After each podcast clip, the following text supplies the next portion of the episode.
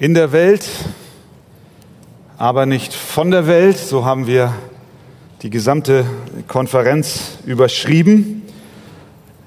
Ich möchte nun über das Thema sprechen, in der Welt, doch für den Himmel bestimmt. Und lese dazu, und ihr könnt gerne eure Bibeln aufschlagen, 2. Korinther 5, Vers 1 bis 10. Und wenn ihr die Kraft habt, dann steht doch gerne noch einmal auf zum Lesen dieses Textes. 2. Korinther 5, 1 bis 10.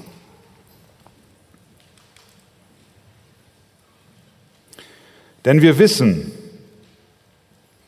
wenn unsere irdische Zeltwohnung abgebrochen wird, haben wir im Himmel einen Bau von Gott, ein Haus nicht mit Händen gemacht, das ewig ist. Denn in diesem Zelt seufzen wir vor Sehnsucht danach, mit unserer Behausung, die vom Himmel ist, überkleidet zu werden, sofern wir bekleidet und nicht unbekleidet erfunden werden. Denn wir, die wir in dem Leibeszelt sind, seufzen und sind beschwert, weil wir lieber nicht entkleidet, sondern überkleidet werden möchten, sodass das Sterbliche verschlungen wird vom Leben. Der uns aber hierzu bereitet hat, ist Gott, der uns auch das Unterpfand des Geistes gegeben hat. Darum sind wir alle Zeit getrost und wissen, Solange wir im Leib daheim sind, sind wir nicht daheim bei dem Herrn. Denn wir wandeln im Glauben und nicht im Schauen. Wir sind aber getrost und wünschen vielmehr aus dem Leib auszuwandern und daheim zu sein bei dem Herrn.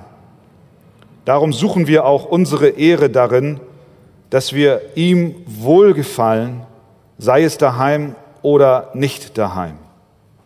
Denn wir alle müssen vor dem Richterstuhl des Christus offenbar werden, damit jeder das empfängt, was er durch den Leib gewirkt hat, es sei gut oder böse. Amen. Nehmt doch gerne Platz. In der äh, Corona-Krise haben viele Bereiche der Wirtschaft stark gelitten. Denken wir an die Hotellerie, die Gastronomie, die Reisebranche, der stationäre Einzelhandel. Alle mussten ihre Geschäfte vorübergehend zumindest reduzieren, wenn nicht sogar einstellen. Profitieren konnten mindestens zwei Branchen.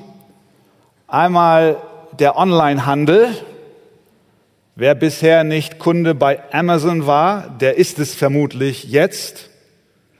Und eine andere Branche, nämlich die Campingausrüster. Es heißt, so habe ich gelesen, Corona hat die Nachfrage zum Mond geschossen. Jeden Monat 70 Prozent mehr verkaufte Wohnmobile im letzten Jahr in Deutschland. Im Dezember 2020 190 Prozent Wachstum. Wohnmobile. Wer von euch hat ein, eins gekauft? Es müssten eigentlich einige Hände hochgehen hier. Der Markt ist oder war leer gefegt. Doch ich behaupte, wer in seinem komfortablen Wohnwagen sitzt, oder mit seinem halben Hausstand im Wohnmobil bequem durch die Republik tingelt, der hat das wahre Camping nicht erlebt. Wahres Camping besteht aus einem Rucksack und einem Zelt.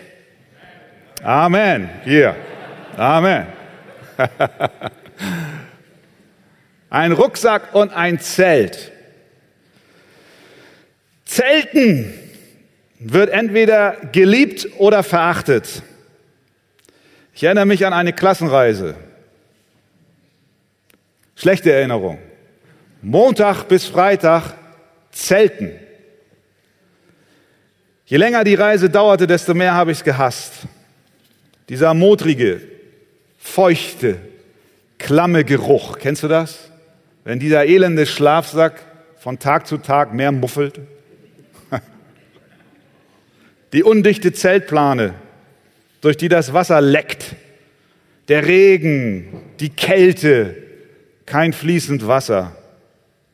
Wie schön war der Moment, als wir als Schüler das Zelt zusammenlegten, in die Autos verstauten und sagten, wir brauchen das nicht länger. Wir fahren jetzt nach Hause zu Papa und Mama. Zurück zu fließendem Wasser, zurück in die Sicherheit, zurück zu gutem Essen, zurück zu einem dichten Dach, zurück in die Wärme. Wie auch immer unsere Camping-Erfahrungen persönlich aussehen mögen, feststeht, wir alle wollen zu Hause sein. Die Zelte sind eine Zeit lang gut, doch irgendwann packen wir sie ein und gehen zu unserem dauerhaften Wohnort. Und genau dieses Bild benutzt Paulus hier im 2. Korinther Kapitel 5, um unser Leben in dieser Welt mit dem Himmel im Blick zu beschreiben. Er sagt, seht euren Leib an als ein Zelt, das eines Tages abgebaut und zur Seite gelegt wird, verstaut im Auto, wenn wir so wollen. Dann wird dein wahres Du zu dem Ort gehen, wo du hingehörst, nach Hause. Die Realität der ewigen Zukunft im Himmel bei Gott bestimmt daher schon heute unser Leben in dieser Welt in der Welt, aber für den Himmel bestimmt. Die Verse 1 bis 5 unseres gelesenen Textes vermitteln uns jetzt biblische Wahrheiten bezüglich dieses Themas. Und die Verse 6 bis 10 beschreiben daraus resultierende praktische, konkrete Folgen für dein Leben im Hier und Jetzt. Das ist die Struktur meiner Predigt. Erstens biblische Wahrheiten, Vers 1 bis 5 über die Realität des Himmels und zweitens praktische Folgen für uns in der Welt mit dem Himmel im Blick, Vers 6 bis 10. Schauen wir uns zuerst die biblischen Wahrheiten an. Das Erste, was wir lernen hier, ist, dass unser irdisches Leben vorübergehend ist. Schaut in den Text, Vers 1.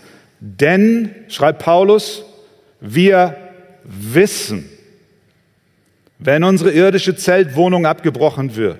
Mit anderen Worten, es ist eine unumstößliche Realität, es ist eine Gewissheit, die wir haben. Der Tod ist vorhanden und wir können ihn nicht verleugnen. Hebräer 9, 27. Und so gewiss es den Menschen bestimmt ist, einmal zu sterben, danach aber das Gericht. Der Tod kommt mit Sicherheit. Natürlich kann man jetzt meinen, ja meine Zeit, was hat das denn auf einer Eckstein-Konferenz zu tun? Wir alle wissen doch, dass wir eines Tages sterben müssen. Äh, wieso machen wir dies zum Thema? Ja, ich glaube, so ganz einfach ist es nicht, denn überall auf dieser Welt bemühen sich die Menschen, das Thema des Todes von sich wegzuschieben, die Realität zu verleugnen. In unserer westlichen Kultur tun wir das sehr, sehr stark. Es wäre so, man, man hat manchmal das Gefühl, als würde das Sterben gar nicht existieren. Es herrscht betretenes Schweigen, wenn es zu diesem Thema kommt. Stattdessen reden wir darüber, wie wir unser Leben auf dieser Erde verlängern können. Jetzt gerade letzte Woche war ein Artikel in der Welt, dass Wissenschaftler und Studien herausgefunden haben, dass es biologisch möglich wäre, dass wir 130 Jahre alt werden.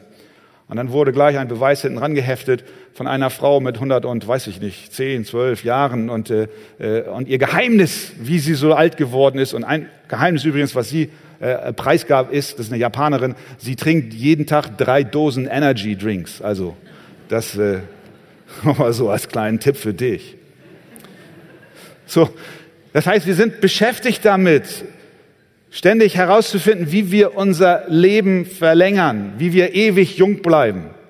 Und ich schließe mich da voll mit ein. Ich war letztens beim Augenarzt. und die Frau Doktor kennt mich und weiß auch, dass ich Pastor bin. Und dann schaut sie immer genau auf meine Augen, weil sie weiß, das sagt sie mir wieder, Herr Pastor, Sie müssen ja viel lesen. Kleine Schrift in der Bibel. Ich sage, richtig, Frau Doktor, richtig, Frau Doktor. Und dann sage ich, wissen Sie, Frau Doktor, ich habe nur ein Problem. In letzter Zeit, da brauche ich immer so eine Lesebrille. Und dann sagt Frau Doktor zu mir, ach Herr Pastor, es gibt ein Geheimnis. Gehen Sie doch einfach mit der Natur mit. Mit anderen Worten, sträuben Sie sich nicht gegen das Älterwerden. Da hat sie mir eine Predigt gehalten. Frau Doktor hat recht. Letztlich ist diese Wahrheit in der Bibel begründet. Wir wissen aber, wir wissen, wir müssen realistisch sein. Es sei denn, Jesus Christus kommt zuvor wieder, um uns zu ihm zu holen, werden unsere Todesanzeigen in der örtlichen Zeitung zu lesen sein. Jeder von uns wird durch das Tal des Todesschatten gehen müssen. Es kommt der Tag, an dem verkündigt wird, Christian Wegert ist gestorben. Warum? Weil der Tod eine Realität ist, die wir nicht verleugnen können. Paulus schreibt, denn wir wissen. Zweite Lehre, die wir aus den ersten fünf Versen ziehen können, ist, dass wir ein ewiges Zuhause haben. Wir wissen, unser irdisches Leben ist vorübergehend, es ist wie ein Zelt. Doch wir wissen auch, Vers 1, wenn unsere irdische Zeltwohnung abgebrochen wird, haben wir im Himmel einen Bau von Gott, ein Haus, nicht mit Händen gemacht, das ewig ist. Dieser Bau, von dem Paulus hier schreibt, den können wir auf zweifache Weise verstehen. Zum einen ist er sicherlich bezogen auf den Leib. Denn er schreibt ja erst von unserer irdischen Zeltwohnung. Hier auf Erde wohnen wir in einem Provisorium, einem Zelt. Unser Leib ist nur vorübergehend existent in der Form, wie wir ihn jetzt haben. Er ist nicht dauerhaft angelegt, ähnlich wie die Zelte der Flüchtlingsunterkünfte, ohne Fundament auf und dann bald wieder abgebaut werden. Auch Petrus wusste davon, wenn er schreibt, 1. Petrus, 2. Petrus 1, da ich weiß, Petrus schreibt das, dass ich mein Zelt bald ablegen werde, so wie es mir auch unser Herr Jesus Christus eröffnet hat. Das bedeutet, er weiß, er wird bald sterben, er wird sein, seinen leiblichen, seinen sterblichen Leib ablegen. Aber zum Wissen der Gläubigen gehört auch, dass wir einen neuen Leib, einen verherrlichten Leib, einen Auferstehungsleib empfangen werden, denn Paulus schreibt weiter in Vers 2, denn in diesem Zelt seufzen wir vor Sehnsucht danach, mit unserer Behausung, die vom Himmel ist, überkleidet zu werden, sofern wir bekleidet und nicht unbekleidet erfunden werden. Bedeutet, aufgrund des Zerfalls unseres irdischen Leibes sehnen wir uns nach der Wiederkunft Jesu. Und was passiert, wenn er wiederkommt, wenn er in den Wolken des Himmels erscheint und die Seinen zu sich zieht?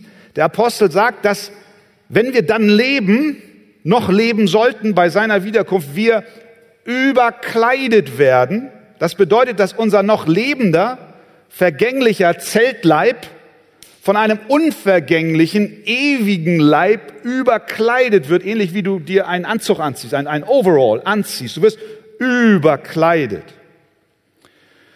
Aber diese Überkleidung führt augenblicklich dazu, dass der alte Leib vom neuen verschlungen wird. Das geschieht mit denen, wie ich sagte, die bei Jesu kommen, noch leben. Deshalb die Worte, sofern wir bekleidet und nicht unbekleidet erfunden werden, sofern wir noch im alten Zeltkleid sind, wird ein neuer über uns geworfen. Sofern wir bekleidet sind, meint, sofern wir im Leib sind, sofern wir noch am Leben sind, wenn Jesus wiederkommt, dann werden wir eben mit diesem neuen Leib überkleidet. Und deswegen sagt er, wir wollen doch unbekleidet erfunden werden, nicht unbekleidet erfunden werden. Das heißt mit anderen Worten, die zweite Wahrheit, die wir hier lernen, ja, das erste ist, wir sind endlich in diesem Leben. Zweite Wahrheit ist, aber du bekommst einen Bau, einen neuen Leib, einen verherrlichten Leib, der ewig Bestand hat. Wir können diesen Bau auch verstehen als eine himmlische Wohnung, die wir haben. Äh, das ist, was Jesus ja sagt in Johannes 14. Euer Herz erschrecke nicht. Glaubt an Gott und glaubt an mich. Im Haus meines Vaters sind viele Wohnungen. Wenn nicht, so hätte ich es euch gesagt. Ich gehe hin, um euch eine Stätte zu bereiten. Und wenn ich hingehe und euch eine Stätte bereite, so komme ich wieder und werde euch zu mir nehmen, damit auch ihr seid, wo ich bin. Wenn du also ein Christ bist, dann darfst du in der Gewissheit ruhen, dass du in Ewigkeit, nicht in einem abgebrochenen, vorübergehenden, modrigen, verfallenen Zelt wohnst, sondern Gott hat für dich eine Wohnung im Himmel bereitet, die ewig Bestand hat. Und er hat einen Auferstehungsleib für dich. Und deswegen die Frage, hast du vielleicht auch manchmal Angst vor dem Moment, wo du dieses irdische Zelt verlassen musst? Denk an deinen letzten Campingausflug. Wie schön es war, dieses elende Zelt zu verstauen, weil du weißt, es kommt was Besseres, was ewig Bestand hat. Dritte Wahrheit. Bis dahin seufzen wir. Vers 4. Denn wir, die wir in dem Leibeszelt sind, seufzen und sind beschwert. Auch das ist biblische Realität. Paulus drückt es in Römer 8, Vers 23 so aus. Und nicht nur sie, sondern auch wir selbst, die wir die Erstlingsgabe des Geistes haben, auch wir erwarten seufzend die Sohnesstellung, die Erlösung unseres Leibes. Vielleicht ist auch an diesem Nachmittag der ein oder andere hier unter uns während dieser Konferenz und du bist krank. Du leidest. Du weißt, was es heißt zu seufzen. Du weißt auch, was es heißt, beschwert zu sein. Dein Körper ist beeinträchtigt. Deine Psyche ist beeinträchtigt. Es geht nicht mehr so wie früher. Und dazu müssen wir nicht erst alt sein, sondern das betrifft auch manch einen jungen Menschen. Wir sehnen uns danach, einen verherrlichten, einen erneuerten Leib zu haben. Aber Paulus sehnt sich nicht allein deswegen danach, weil er physische Beeinträchtigungen hat in seinem Körper, sondern weil er vor allem auch müde ist von der in ihm wohnenden und ihn umgebenden Sünde. Er sehnt sich in erster Linie nicht nach seinem Herrlichkeitsleib, weil er dann frei von physischen Schwächen, von Makeln und Fehlern sein würde, sondern weil er dann von der Sünde befreit ist, die ihn so beschwert. Und das kennst du doch auch. Manchmal so in dieser Unterhaltung über die Probleme dieser Welt oder deiner, dein persönlichen Problem, wenn du dann mit einem Christen sprichst und sagst, weißt du was, ich, ich freue mich auf den Tag, wenn Christus wiederkommt und die Sünde nicht mehr sein wird. Dieses Seufzen über die Sünde nicht mehr da ist. Im Zelt des Körpers ist nämlich die Sünde zu Hause. Aber im Zelt des ewigen Baus ist die Sünde nicht mehr vorhanden. Deswegen war Paulus zu der Klage veranlasst, über seinen körperlichen Leib, zu klagen. Er schreibt in Römer 7, Vers 14, ich aber bin fleischlich unter die Sünde verkauft. In Römer 7, Vers 17, die Sünde, die in mir wohnt. Römer 7, Vers 20, wonach mir das Böse anhängt. Römer 7, 24, ich elender Mensch, wer wird mich erlösen von diesem Todesleib? Hören wir das Seufzen über die Sünde in ihm und um ihn herum. Und das vereint uns als Christen. In der Welt, aber mit dem, mit dem Ziel zum Himmel bedeutet, dass wir hier seufzen. Wir klagen unter dem Druck und der Not der Sünde.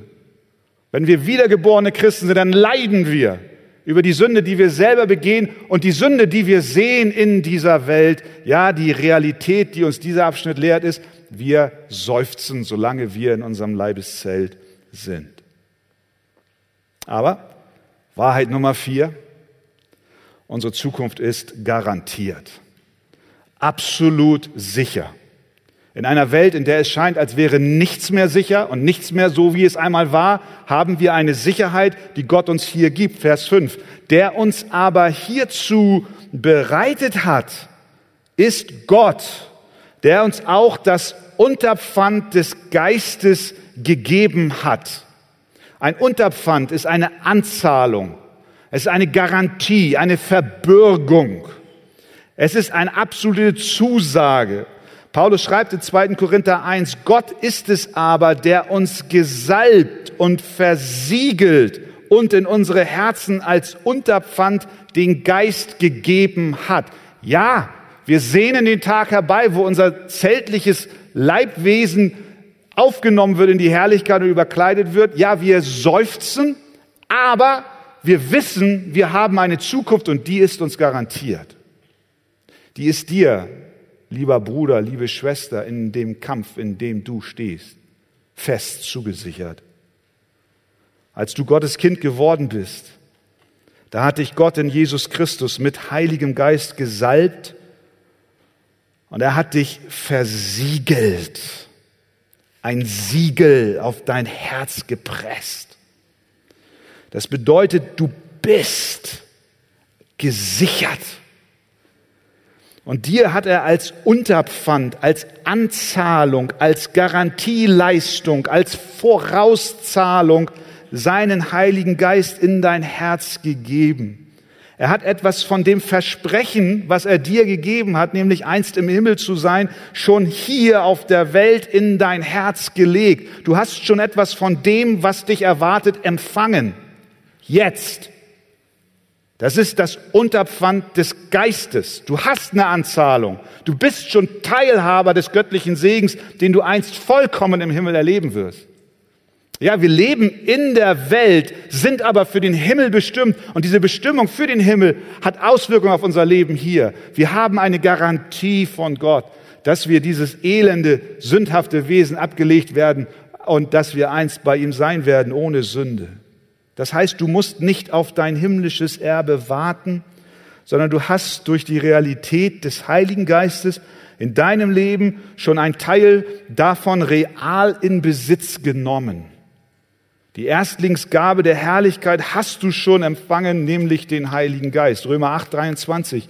Wir, die wir die Erstlingsgabe des Geistes haben, auch wir erwarten seufzend die Sohnestellung, die Erlösung unseres Leibes. Ja, wir erwarten die Wiederkunft Jesu. Wir erwarten das neue Jerusalem. Wir erwarten die Auferstehung unseres Leibes oder, sofern Jesus zu unseren Lebzeiten zurückkehrt, die Verwandlung unseres Leibes. Und gleichzeitig gilt, du hast schon was von dem empfangen. Du schmeckst schon hier etwas von der Herrlichkeit, die auf dich wartet. Du hast, ja, wir haben, wir haben eine Garantie. Also, was lernen wir? Mindestens vier Dinge. Unser irdisches Leben ist vorübergehend.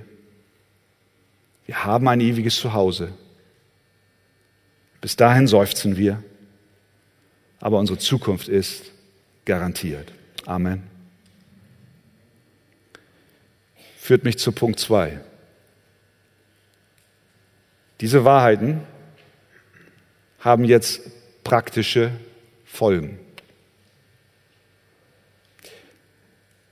Im Lichte dessen, was Paulus hier jetzt geschrieben hat, vorübergehendes Zelt, ewiges Zuhause, Seufzen, Sicherheit durch den Geist, entstehen praktische Folgen. Das erste Wort im sechsten Vers bildet hier den Übergang, wenn ihr hineinschaut. Darum, sagt er. Darum. Darum sind wir alle Zeit getrost und wissen, solange wir im Leib daheim sind, sind wir nicht daheim bei dem Herrn. Weil unsere Zukunft gesichert ist und wir das Unterpfand des Geistes haben, die Garantie Gottes, dass wir eine ewige, herrliche Zukunft haben. Weil wir das im Glauben und bei unserer Wiedergeburt durch den Heiligen Geist in unser Herz gebrannt bekommen haben und versiegelt worden sind. Darum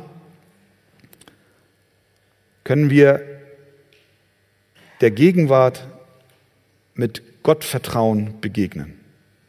Das ist das erste, erste praktische Folge. Wir begegnen der Gegenwart mit Gottvertrauen. Er schreibt, Vers 6, darum sind wir alle Zeit getrost.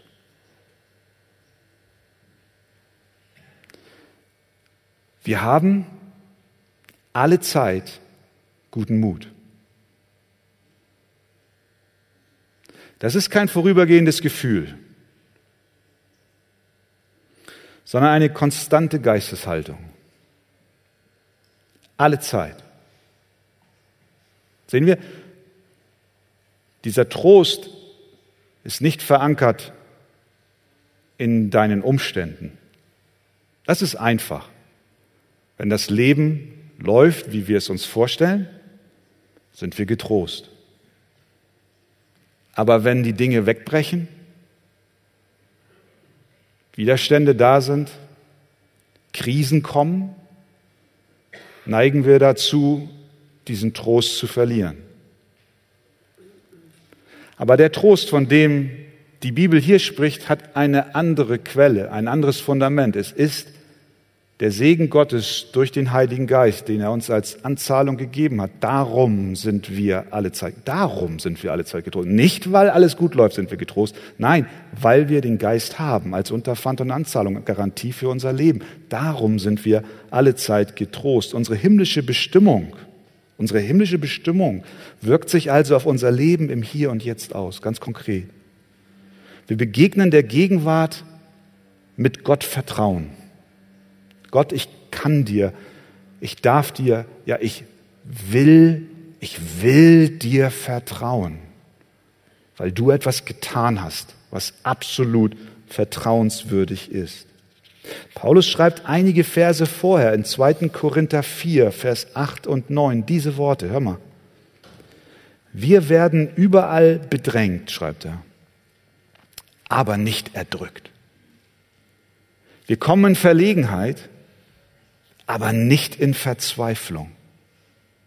Wir werden verfolgt, aber nicht verlassen. Wir werden niedergeworfen, aber wir kommen nicht um. Warum? Wegen der Wirkung des Geistes in uns. Weil wir die Garantie, das Unterpfand des Geistes haben, sind wir alle Zeit getrost. Wir haben Vertrauen zu Gott in guten wie auch in schlechten Zeiten. Nicht, weil wir psychologische Tricks anwenden und uns selbst und unsere Psyche überlisten. Nein, wir haben guten Mut, weil dieser Mut uns von Gott garantiert und geschenkt ist. Das ist die erste praktische Folge Zweite ist, wir leben im Glauben. Paulus weiter, denn wir wandeln im Glauben, Vers 7, und nicht im Schauen. Das ist eine Folge der Wahrheiten, über die wir gerade sprachen. Das heißt, wenn ein Freund zu dir kommt und sagt, sag mal, wie kann es sein, dass du über das Leben und den Tod auf diese Weise denkst, wie Paulus es hier schreibt, und er zu dir sagt, zeige mir den Himmel. Mit anderen Worten, wenn er sagt, ich will, ich will schauen, ich will sehen, dann können wir nicht zu einem Ort auf dieser Erde gehen und ihm etwas Anfassbares präsentieren und Sichtbares zeigen und sagen, guck mal, siehst du das hier? Siehst du das? Fässt du das an? Kannst du das nicht auch für dich in Anspruch nehmen? Können wir nicht machen. Weil dies im Glauben angenommen werden muss. Aber dieser Glaube, den wir haben, der beruht auf Tatsachen.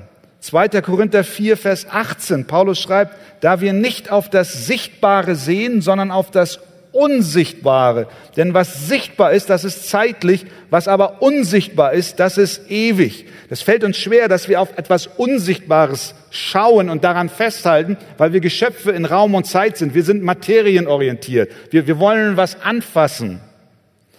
Aber die Konsequenz der Wahrheiten der Heiligen Schrift führt uns dazu, dass wir unser Vertrauen nicht auf etwas Anfassbares setzen, sondern auf etwas Unsichtbares. Und Paulus sagt sogar, das Unsichtbare ist die wirkliche Realität und das Sichtbare ist nur vorübergehend. Wir hingegen sind geneigt, unsere Hoffnung und unsere Zukunft im Sichtbaren zu suchen. Wir schauen nach materieller Versorgung, wir schauen nach materieller, nach leiblicher Gesundheit, wir schauen nach, nach physischer Sicherheit. Wir wollen anfassen, sehen, berühren und wir setzen unsere Hoffnung auf das Hier. Und Paulus sagt, nein, das ist vorübergehend. Das Unsichtbare ist ewig. Die wahre Realität, auf die wir uns konzentrieren sollen, ist das, was wir nicht anfassen können, sondern was wir im Glauben annehmen. Deswegen sagt Jesus in Johannes 20, Vers 29, Du glaubst, weil du mich gesehen hast. Glückselig sind, die nicht sehen und doch glauben. Wenn also der Freund zu dir kommt und sagt, zeig mir den Himmel, dann sagst du, Entschuldigung, das kann ich nicht. Ich kann dir nichts präsentieren, was sichtbar und anfassbar ist. Aber was ich dir sagen kann, ist ein großes Geheimnis. Als ich in Todesangst gefangen war, als ich entdeckte, dass in Christus die Bürde und Last meiner Sünden aufgehoben ist und ich erkannte, dass Jesus von den Toten auferstanden ist und Gott seinen Geist sandte, um in mein Leben zu leben, wurde ich verändert und nun lebe ich im Glauben, ein Glaube, der auf Tatsachen beruht. Dritter, dritte praktische Folge.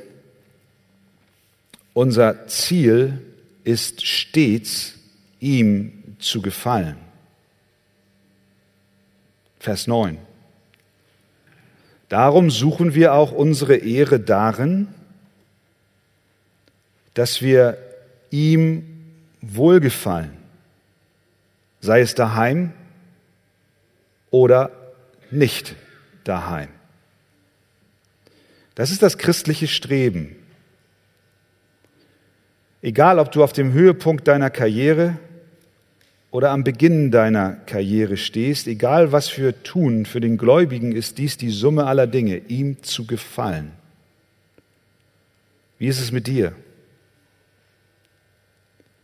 Dein Weg ist beschwerlich.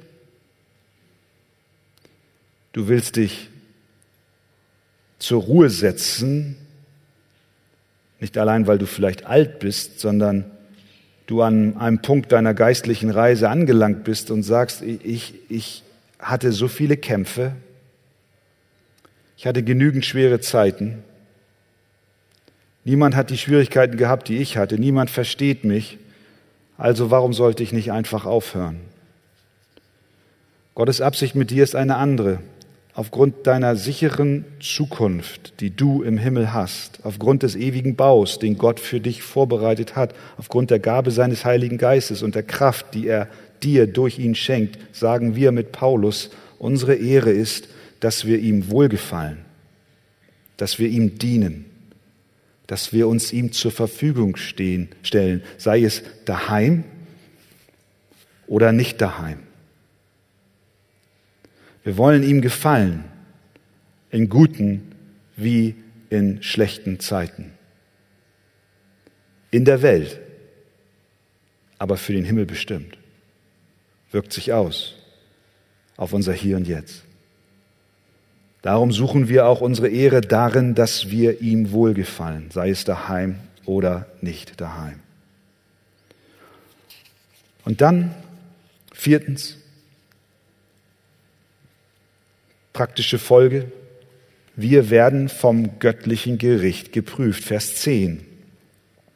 Denn wir alle müssen vor dem Richterstuhl des Christus offenbar werden, damit jeder das empfängt, was er durch den Leib gewirkt hat, es sei gut oder böse. Denken wir daran, dass dieser Brief des Apostels an Christen gerichtet ist. Dieser Vers hier, der hat eine ernste Note. Er steht jetzt hier nicht, um uns den Segen zu rauben, sondern um uns zu bewahren, nicht unseren moralischen Verpflichtungen nachzukommen, während wir unser Leben hier auf Erden führen. Es kommt der Tag, das ist die Aussage dieses Textes, an dem die Geheimnisse meines und deines Herzens aufgedeckt werden. In der Welt, aber für den Himmel bestimmt. Es kommt der Tag, wo unsere Motive, unsere Worte, unsere geheimen Gedanken ans Licht kommen. Und nochmal, das ist nicht in der Bibel, um uns zu schaden, sondern um uns zu helfen, als Christ in der Welt zu leben. Du, du hast deinen Glauben vielleicht schon als Kind bekannt, christlich aufgewachsen. Du hast deinen Glauben auf deiner Lebensreise bekannt und jetzt sagt Paulus zu dir und zu mir, vergiss nicht, da kommt der Tag, an dem wir Gott eine Antwort geben für die Dinge, die wir in und mit unserem Leib getan haben. Wie bekommen wir das überein mit der Tatsache, dass wir durch Glauben aus Gnade gerettet sind? Wir dürfen hier keinen Fehler machen. Wir dürfen jetzt nicht was äh, in einen Topf werfen und einmal kräftig umrühren. Wie kriegen wir das überein, diesen Vers, dass wir einmal vor Gott erscheinen müssen, hier, wie er sagt, vor dem Richterstuhl des Christus, und dass wir dann empfangen, was wir durch den Leib gewirkt haben, sei es gut oder böse. Wir dürfen das nicht durcheinander bringen mit der Tatsache, dass wir gerettet sind aus Gnade durch den Glauben. Epheser 2, Vers 8. Ähm, wir sind aus Gnade durch den Glauben gerettet und wir können unsere Errettung nicht erarbeiten und verdienen. Auf dieser Basis übergeben wir Jesus Christus unser Leben. Und wenn wir das getan haben, wenn wir aus Gnade durch den Glauben zu Christus durchgedrungen sind oder vielmehr er zu uns durchgedrungen ist, dann sind wir gerechtfertigt und können, wir können unseren Weg in den Himmel nicht erarbeiten durch moralisch gute Werke. Können wir nicht tun. Das ist Gesetz. Aber wenn wir einmal durch den Glauben an Christus gerechtfertigt wurden, machen wir eine Entdeckung.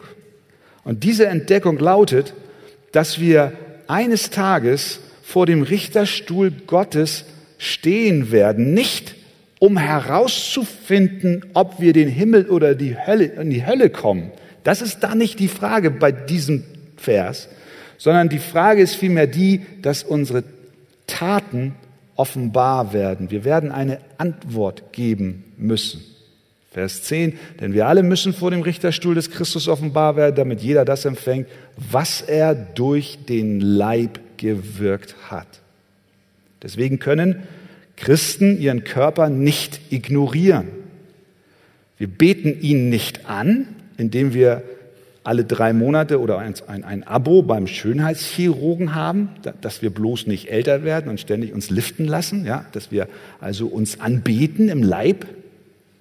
Aber es heißt auch, dass wir uns nicht vernachlässigen im Leib, weil wir wissen, dass unser Leib ein Auferstehungsleib sein wird und Gott den Leib ehrt und der Leib ein Tempel des Heiligen Geistes ist.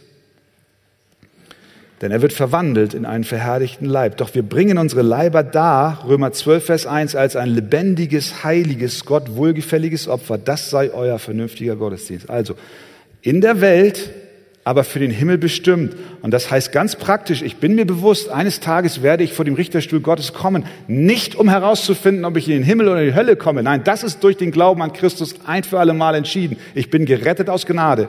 Aber meine inneren Dinge werden offenbar.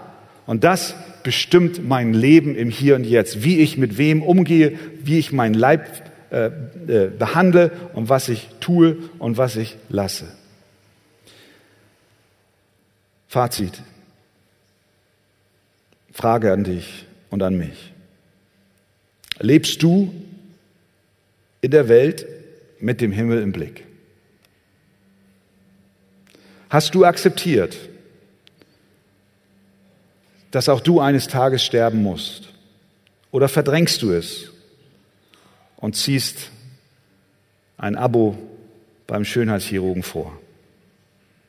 Achtest du deinen Leib, weil du weißt, dass du einen Auferstehungsleib haben wirst? Seufzt du unter der Sünde dieser Welt und auch unter deiner eigenen? Bist du dir deiner Zukunft gewiss durch den Heiligen Geist? Bist du alle Zeit getrost?